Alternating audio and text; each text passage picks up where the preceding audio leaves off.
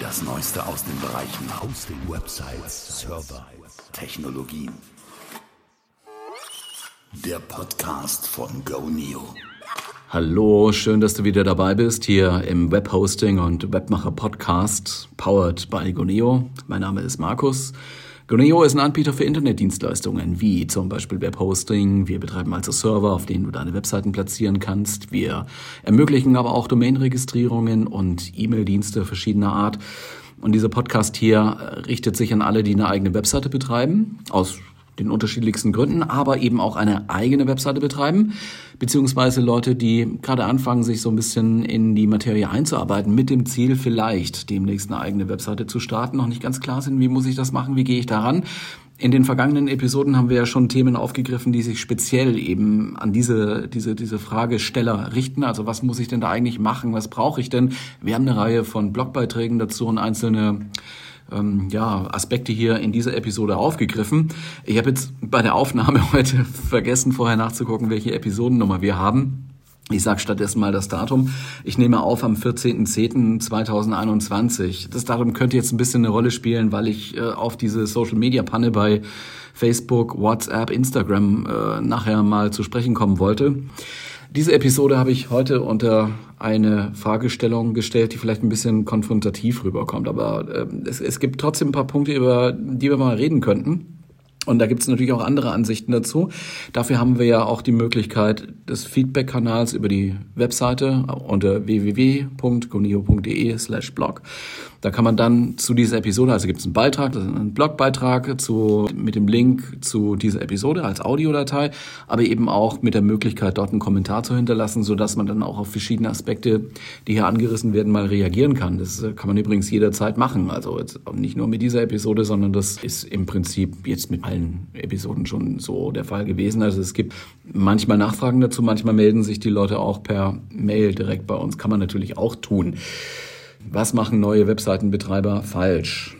Und äh, wie, wie kommen wir zu diesen Feststellungen?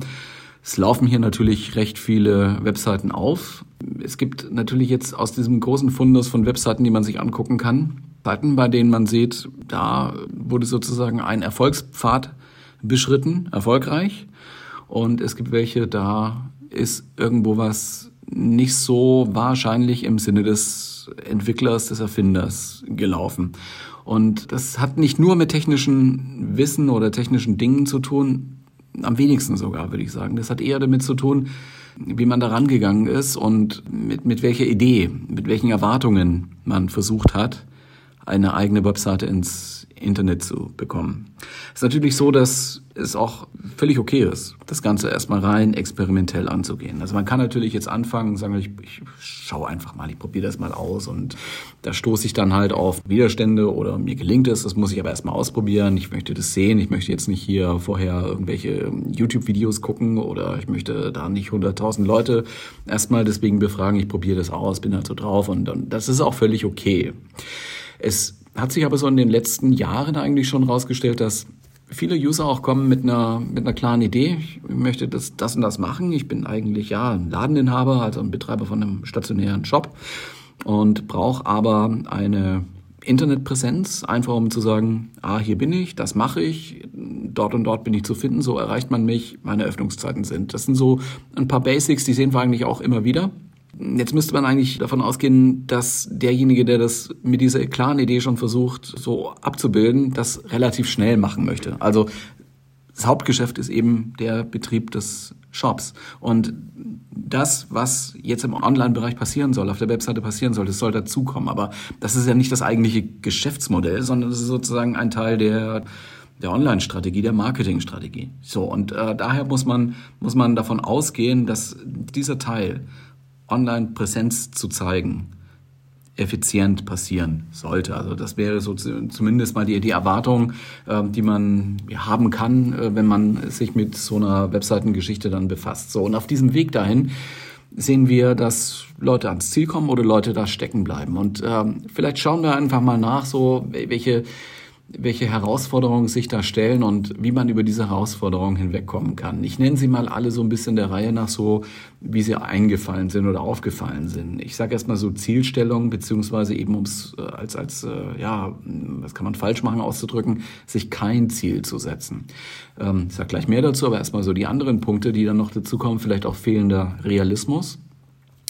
Dann ähm, Fragen und äh, Auffälligkeiten rund um den Domainnamen. Imitation habe ich noch als Stichwort aufgeschrieben. Also man macht einfach was nach, ohne wirklich da ins Detail zu gehen. Gleich mehr dazu. Ähm, man bleibt stecken. Äh, woran könnte das noch liegen? Und man legt den Fokus zu sehr auf Social Media. Oder man, man kommt vielleicht aus der Idee, Social Media reicht doch oder ich habe Social Media schon immer gemacht und äh, da hat die Seite völlig ausgereicht. Dann gehen meine Kunden halt auf diese Seite dort und dort und äh, die finden mich dann schon so. Wollen wir da jetzt ein bisschen, bisschen reingehen? Ziel. Kein Ziel zu haben. Rumprobieren. Ja, ich habe ja am Anfang gesagt, das Rumprobieren kann schon eigentlich okay sein, wenn man sich so mit der Materie zum ersten Mal beschäftigen möchte. Man muss eben dann damit leben, dass man eine gewisse Zeitspanne braucht, die man investieren muss und erstmal kein wirkliches Ergebnis außer dieser Lernkurve, die man da bestreitet und die man ja natürlich ein bisschen steiler dann äh, ansetzen kann, dass man erstmal kein weiteres Ergebnis erzielt.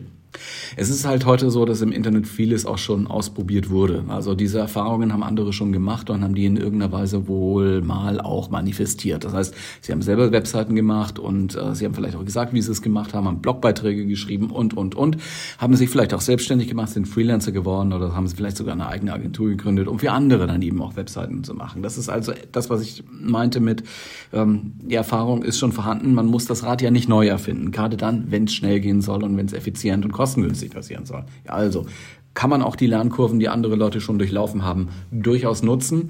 Und man muss sich dann halt schon überlegen, lohnt es sich dann nochmal so selber an die ersten Erfahrungen zu stoßen, die man überhaupt machen muss, um an eine eigene Webseite zu denken. Und da wäre halt die Frage dann, äh, ja, kann man das nicht so als vielleicht sein eigenes Ziel vielleicht definieren? Also das Ziel, ich möchte innerhalb von 14 Tagen, innerhalb von vier Wochen, innerhalb einer begrenzten Zeit eben und einer festgelegten Zeit zu einer eigenen Website kommen. Das ist ja schon mal eins dieser Ziele und das sollte man sich vielleicht auch ein bisschen stecken. Das Internet an sich ist insgesamt nicht neu. Das gibt es schon äh, sehr, sehr viele Jahrzehnte.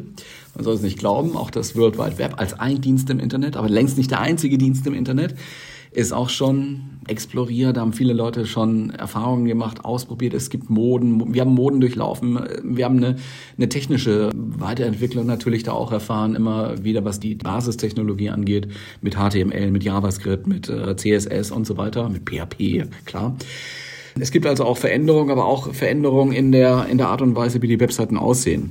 Man hat heute Stand 2021 eben mit responsiven Webseiten zu tun. Webseiten, die ins Internet gestellt werden, die eben nicht nur auf einem großen Bildschirm funktional sind und gut aussehen, sondern eben auch auf kleinen Bildschirmen, zum Beispiel auf Smartphone-Bildschirmen oder auf Tablet-Bildschirmen, aber eben auch auf großen Bildschirmen, wie zum Beispiel, wenn man vor dem Desktop-Computer sitzt, im Büro oder so, oder eben vielleicht auch mit dem Notebook äh, im Web unterwegs ist.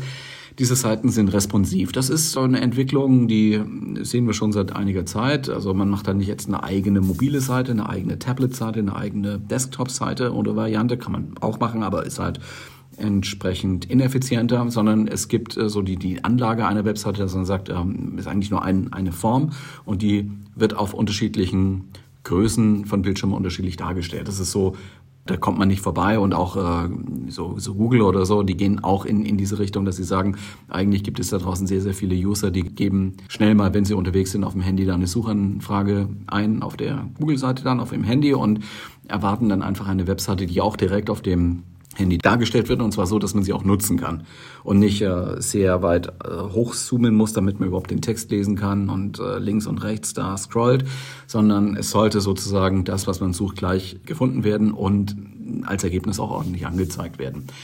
Hat sich so entwickelt. So, und wenn man jetzt so die einzelnen Webseiten anguckt, äh, es ist eigentlich immer so, so die, die Steuerungselemente, das Menü, einer Webseite findet man irgendwo im oberen Bereich, in der ersten Zeile meistens sogar. Da kommt irgendwie so ein Bild, da wird man so als User so ein bisschen abgeholt, da äh, ja irgendwas Attraktives, was dann die die Art und Weise, was die Website eigentlich macht, verkörpert, versinnbildlicht, äh, darstellt und so ein Hero-Bild, sage ich mal. Manche bauen da gleich schon mal ein Video auch ein. Das Ganze ist schon auch im Fluss. Ein paar Basics sind aber doch immer da. Was ich damit sagen will, ist eigentlich nur, diese Erfahrungen sind halt schon gemacht und die kann man durchaus auch nutzen. Man sollte sich halt überlegen, in welche Richtung soll meine Webseite gehen und was machen da die anderen und wie würde meine Webseite denn mitpassen. Erspart man sich dann viel ausprobieren und wieder zurückrollen und, und noch ein neues Bild suchen und so weiter. Ich glaube, das kann man vorher ein bisschen abfangen, indem man eben nicht den Fehler macht, sich kein Ziel zu setzen. Außerdem muss man auch dran denken, es haben sich schon Best Practices herauskristallisiert die werden komischerweise gar nicht so oft und, und so, so breitflächig kommuniziert. Also es gibt natürlich ein paar Bücher darüber in jeder Bibliothek, in jeder Stadtbibliothek. Wie, wie mache ich das denn? Wie gehe ich denn daran?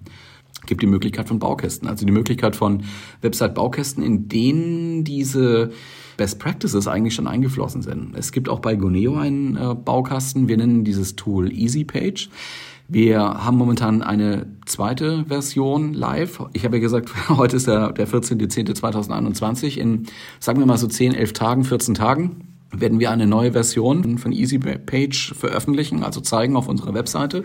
Für bestehende Kunden zum Teil ist es jetzt schon zugänglich, dieses EasyPage 3.0, wie wir es nennen. Also wir werden so ein bisschen versionieren auch, weil wir denen die, die Vorversion und die aktuelle Version, die neue Version jetzt nebeneinander äh, betreiben in diesen Webbaukästen, die sich auch weiterentwickeln, deswegen 2.0, 3.0, sind diese Erfahrungen, die die Webwelt schon gemacht hat, beim Webseitenbetreiben eingeflossen.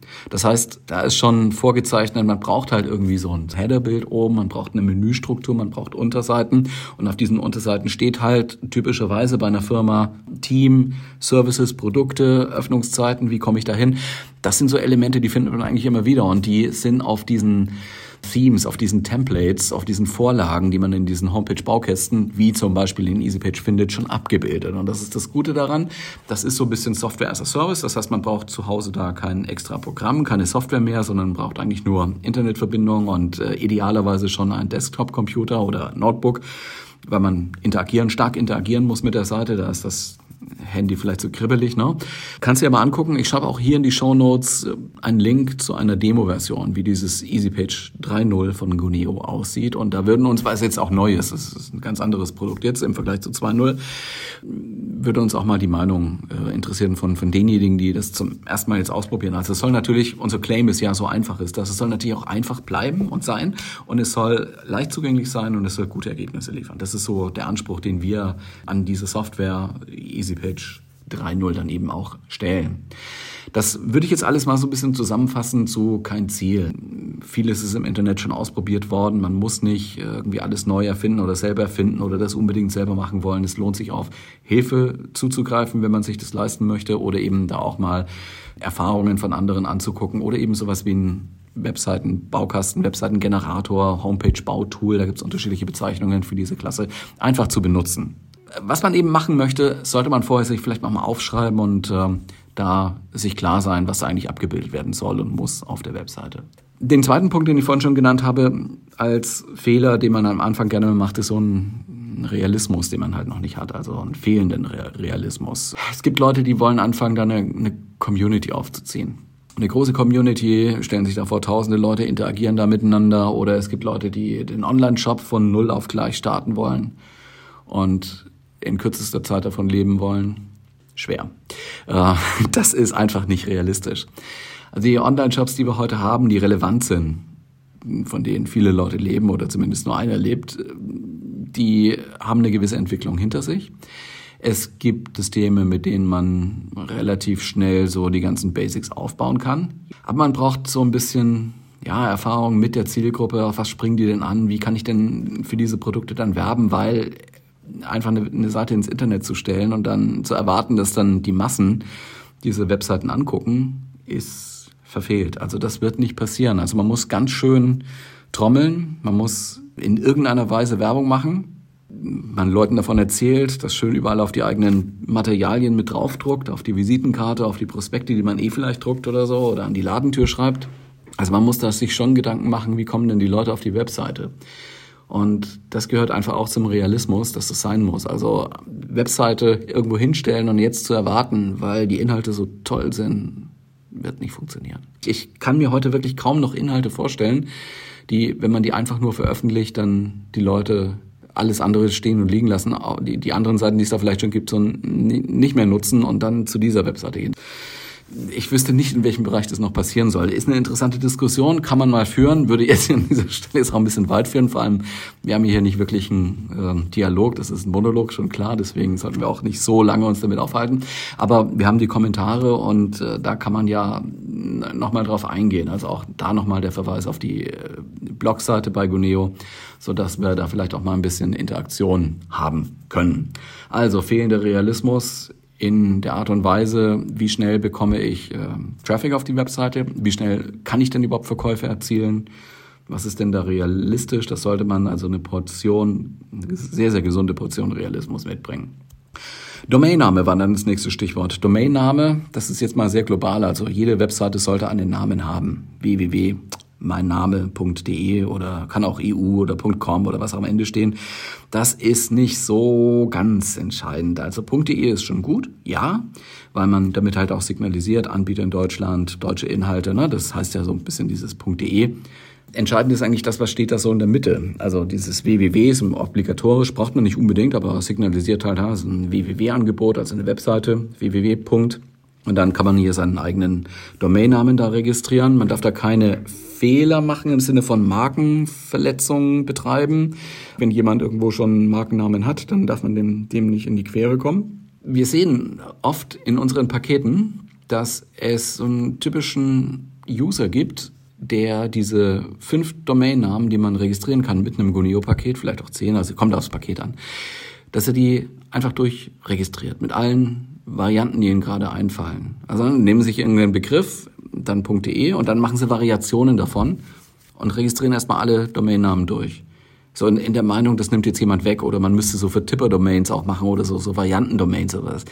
Eigentlich nicht. Also das ist gar nicht notwendig. Wenn wir in diese Pakete Domainnamen in, in größere Anzahl reinpacken, dann kann man die ja auch dafür benutzen, mehrere verschiedene Webseiten in einem Paket zu machen. Das geht mit einem Guneo-Account, mit einem Gunio-Kundenkonto. Also man kann da das aufteilen sozusagen. Man kann, wenn fünf Domains drin sind, eben auch fünf Webseiten mit unterschiedlicher Benennung machen.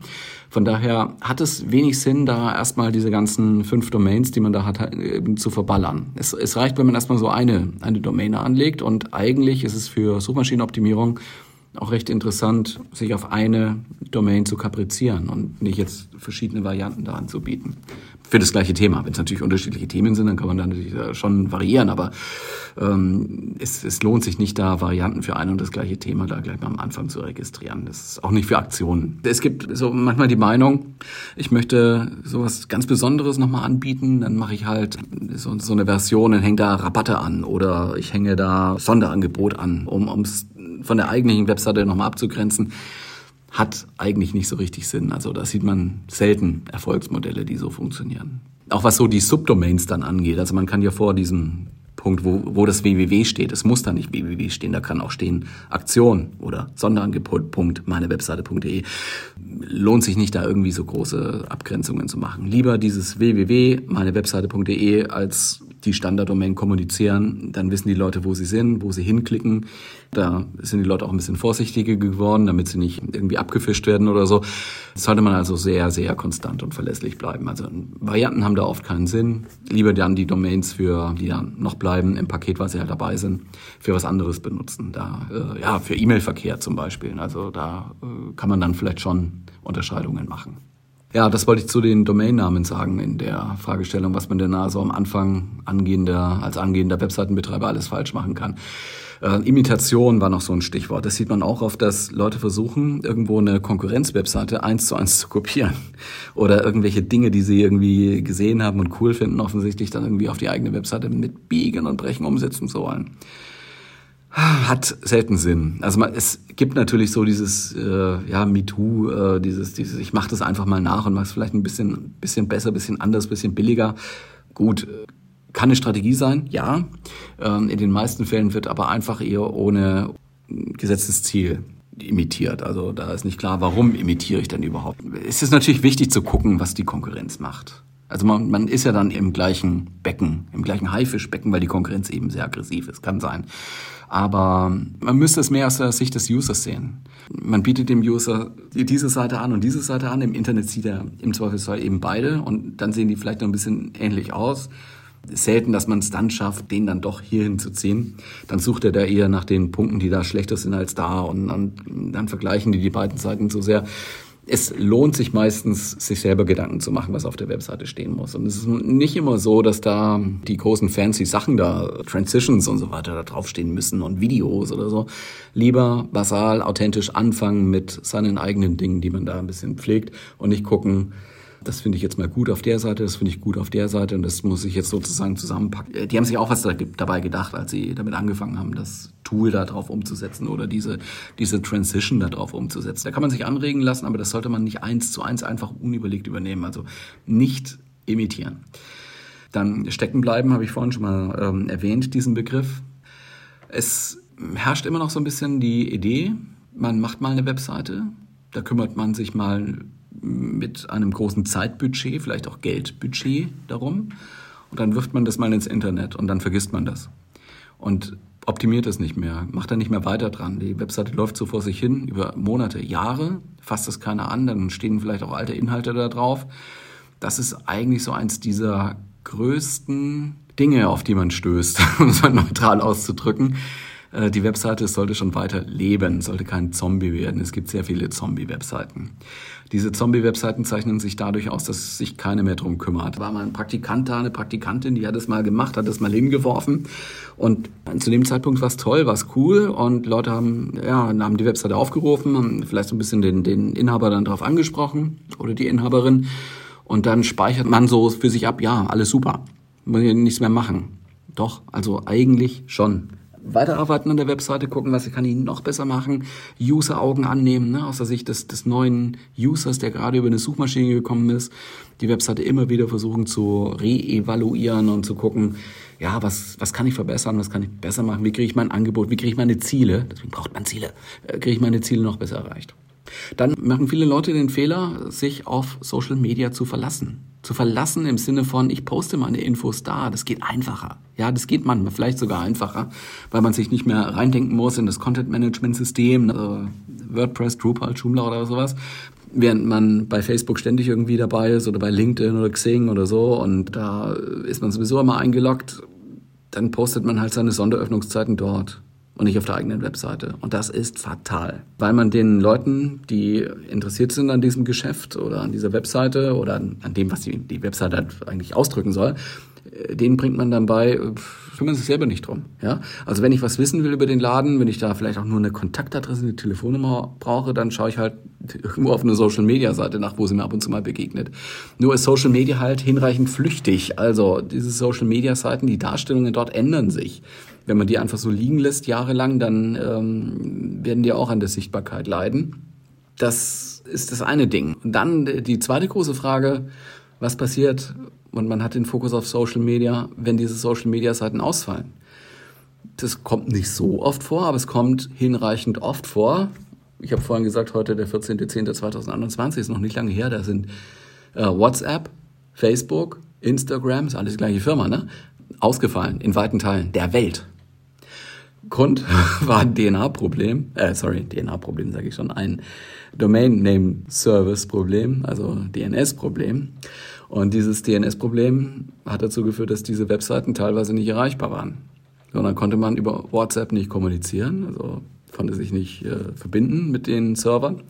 Bei Facebook, Instagram konnte nichts gepostet werden. Das ist für eine gewisse Gruppe relativ tragisch gewesen. Für, für Instagrammer, die, die als Influencer da arbeiten. Die konnten ihre Posts nicht absetzen. Und wenn auf ihre Posts niemand klickt, dann verdienen die einfach kein Geld, weil das sind immer so Affiliate-Programme oder sowas. Und da kommt eben in diesem Zeitraum, und der Zeitraum war lange, das war nicht nur ein paar Minuten, das waren ein paar Stunden, kommt eben kein Klick rum und damit kein Geld rum. Und niemand konvertiert dann auf diesen Seiten. Das ist eines der großen Fehler, die, die passieren, was, was Influencer machen. Die verlassen sich auf ihre Präsenz auf YouTube oder auf Instagram. Natürlich ist dort Riesentraffic.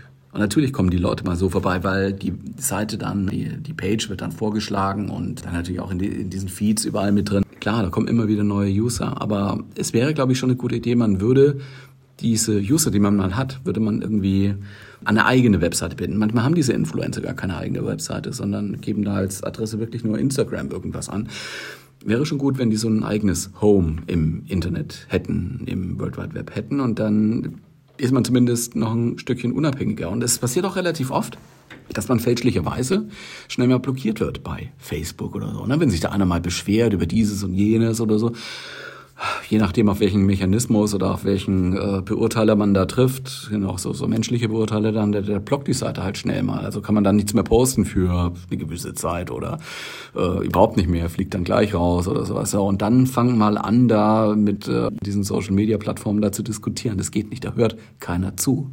Von daher, es ist ein Fehler, sich auf Social Media zu fokussieren. Das waren jetzt eigentlich so diese Hauptfehlerquellen, die wir so am Anfang immer identifizieren bei Leuten, die sich jetzt im Internet bewegen oder bewegen wollen. Also ich sage es nochmal, Fokus auf Social Media ist ein Problem. Das Steckenbleiben an sich, also man muss schon weiterentwickeln. Äh, einfach was zu imitieren ist ein Problem mit den Domainnamen rumzuspielen und alles erstmal wild durchzuregistrieren, auch nicht so richtig toll man braucht einen Realismus. Fehlender Realismus ist ein Problem und kein Ziel zu haben ist ein Problem. So, jetzt haben wir viel über Probleme gesprochen, das wollen wir eigentlich machen. Wir wollen hier positiv rausgehen. Ja, kann man eine eigene Webseite erfolgreich selbst erstellen? Und darauf wollen wir eine Antwort geben. Ja, kann man. Weil, ich habe es vorhin schon mal so erwähnt, es gibt Systeme, die unterstützen. Und es kommt jetzt ein bisschen darauf an, wie man selber so drauf ist. Möchte ich mich mit so einem Content Management wie zum Beispiel WordPress beschäftigen? Dann bitte, fang selber an, es funktioniert. WordPress selber bringt schon genug äh, Sachen mit. Das passende Produkt bei Guneo wäre so in Richtung Webhosting, also nach Webhosting suchen auf der Guneo-Seite. Oder man nimmt eben einen Baukasten. Es unterscheidet sich so ein bisschen das Modell. Also bei einem Webhosting-Account platziert man so WordPress zum Beispiel als Software auf dem Server. Das hört sich auch komplizierter an, als es wirklich ist. Also man installiert WordPress auf dem Webhosting-Account. Bei den Website-Baukästen, wie zum Beispiel bei EasyPage, ist es so, dass diese Software sowieso läuft auf unseren Servern und man die einfach nur benutzt und diese Software spuckt sozusagen eine fertige Website aus, die dann andere Leute nutzen können. Diese Baukästen wie zum Beispiel EasyPage haben halt den großen Vorteil, dass ich habe es vorhin schon mal erwähnt, viele Erfahrungen, was eine Website eigentlich machen sollte, tun sollte, wie sie standardmäßig aufgebaut werden sollte, schon eingeflossen sind in die Vorlagen, die man einfach noch mit seinen eigenen Inhalten ergänzt. Und da ist man in relativ kurzer Zeit fertig. Relativ kurzer Zeit kann heißen Stunde, wenn man, wenn man sich ranhält, wenn es so ein One-Pager ist, ne, wenn eigentlich nur so eine Landeseite erstmal reicht. Oder äh, sagen wir mal drei, vier Stunden, wenn man so zehn Unterseiten da noch hat. So roundabout. Ja, man kann natürlich auch zu einem Freelancer gehen, zu einer Agentur gehen. Das bedeutet halt, das macht keiner umsonst, man muss da Geld mitbringen. Also zusätzlich zu dem, was äh, das Technische kostet, also das Hosting, bei uns muss man dann zumindest einmalig noch damit rechnen, dass derjenige, der die Webseite halt zum ersten Mal aufsetzt, auch Geld verlangt. Da ist man so, ja, ist schwierig, da jetzt irgendwelche guten Werte anzugeben. Aber ich sag mal so, ein Freelancer baut eine Webseite für eine kleine Firma für 2000 Euro auf. Ab. Ab. Also Grenzen nach oben offen, aber so, so, so, ja, vielleicht ein bisschen weniger noch, aber so 2000 Euro sollte man mal einplanen. Da sollte dann aber auch so alles drin sein, was so, so Bildrechte angeht, ne? ob es Stockfotos sind oder vielleicht selber mal jemand ein Foto damit einbringt. Wenn man diesen Weg geht, dass man einen Freelancer beauftragt, ist das so noch die günstigste Variante, wenn man es nicht selber alles machen will. Äh, die etwas teure Variante ist, man geht zu einer ausgezeichneten Agentur. Es wird ein bisschen teurer da. Allerdings arbeiten diese Agenturen dann schon eher auch nach einem Anforderungskatalog. Ne? Da muss man dann schon definieren, was man da eigentlich haben will. Deswegen braucht man die Ziele dann sowieso. Also wird dann die Agentur auch die Ziele erstmal abfragen, was wollen sie denn machen und wo soll es denn hingehen. Und dann kommt ein Angebot, was kann man denn da machen? Ja, da ist man so mit 10.000 Euro vielleicht dabei. Geht auch ein bisschen weniger, es gibt natürlich auch so Mischbereiche zwischen Freelancer und Agentur, aber so wenn man den Schritt geht und sagt, äh, es ist eine Agentur, die halt auch Mitarbeiter hat, die da sehr strukturiert daran geht, dann 10.000 Euro würde ich da mal so einplanen. Und dann macht man es eben nicht mehr selber. Es kann Vorteile haben, wenn man so die eigene Webseite gestaltet und selber baut. Man ist da selber persönlich näher dran. Das heißt, man, man entwickelt so ein bisschen Bezug, stärkeren Bezug zu den Inhalten, die da dastehen. Und es ist was anderes, als wenn ich Leuten dann sage, mach mal das, mach mal das, mach mal das und kann mich dann gar nicht mehr so richtig drum kümmern. Also wer so drauf ist, Liebe im Detail, so Mikromanager oder sowas, dem wäre wär vielleicht sogar so zu empfehlen, das da selber mal anzugehen, wenn die Zeit dafür da ist und äh, wenn die Zuständigkeit nicht irgendwie sowieso anders geregelt ist. Also in, in vielen Firmen ist es halt so, dass die Aktualisierung der Webseite sowieso erstmal gerne auch wegdelegiert wird. Und der Aufbau eigentlich auch schon. Je mehr man dasselbe macht, desto mehr Bezug hat man dann zu den Inhalten. Und das würde ich jetzt mal als Vorteil sehen, weil es die Qualität der Webseite natürlich dann auch erhöht, wenn alles stimmt, wenn alles so ein bisschen mit Liebe gemacht ist. Wollen wir hier mal einen Punkt machen? Das war jetzt mal so ein Überflug über die, die ersten ja, Wachstumsschmerzen oder die ersten Entstehungsschmerzen vielleicht auch bei einer eigenen Homepage. Also es ist wirklich nicht so, dass man da jetzt davor Angst haben müsste. man kann das bewältigen, man muss auch alle anderen Sachen bewältigen. Ja, also wenn es heute darum geht, einen eigenen Laden aufzumachen, muss man auch bestimmte Dinge tun. Man muss einen Laden mieten, man muss eine Einrichtung haben, man muss da äh, sich um allen, allen möglichen äh, Genehmigungen und, und, und Steuersachen oder sowas kümmern. Das ist äh, dann eben so das Administrative. Und hier hat man eben noch eine gewisse technische Komponente, die aber dann für sich arbeitet. Also die Webseite entsteht dann ja auch und wenn sie schön und ordentlich aufgesetzt ist, dann, dann tut die ja auch was. Also sie hat ja einen Zweck, einen Sinn. Und diesen Sinn kann sie dann auch erfüllen. Das war das Schlusswort. Ich wünsche jetzt, ja, also jetzt hier ist Wochenende, heute ist Freitag, schönes Wochenende mit allem, was dazugehört. Ansonsten, wenn die Woche noch gerade ähm, bevorsteht, dann würde ich sagen, maximale Erfolge in dieser Woche und ich hoffe, wir hören uns. Bis dann. Tschüss.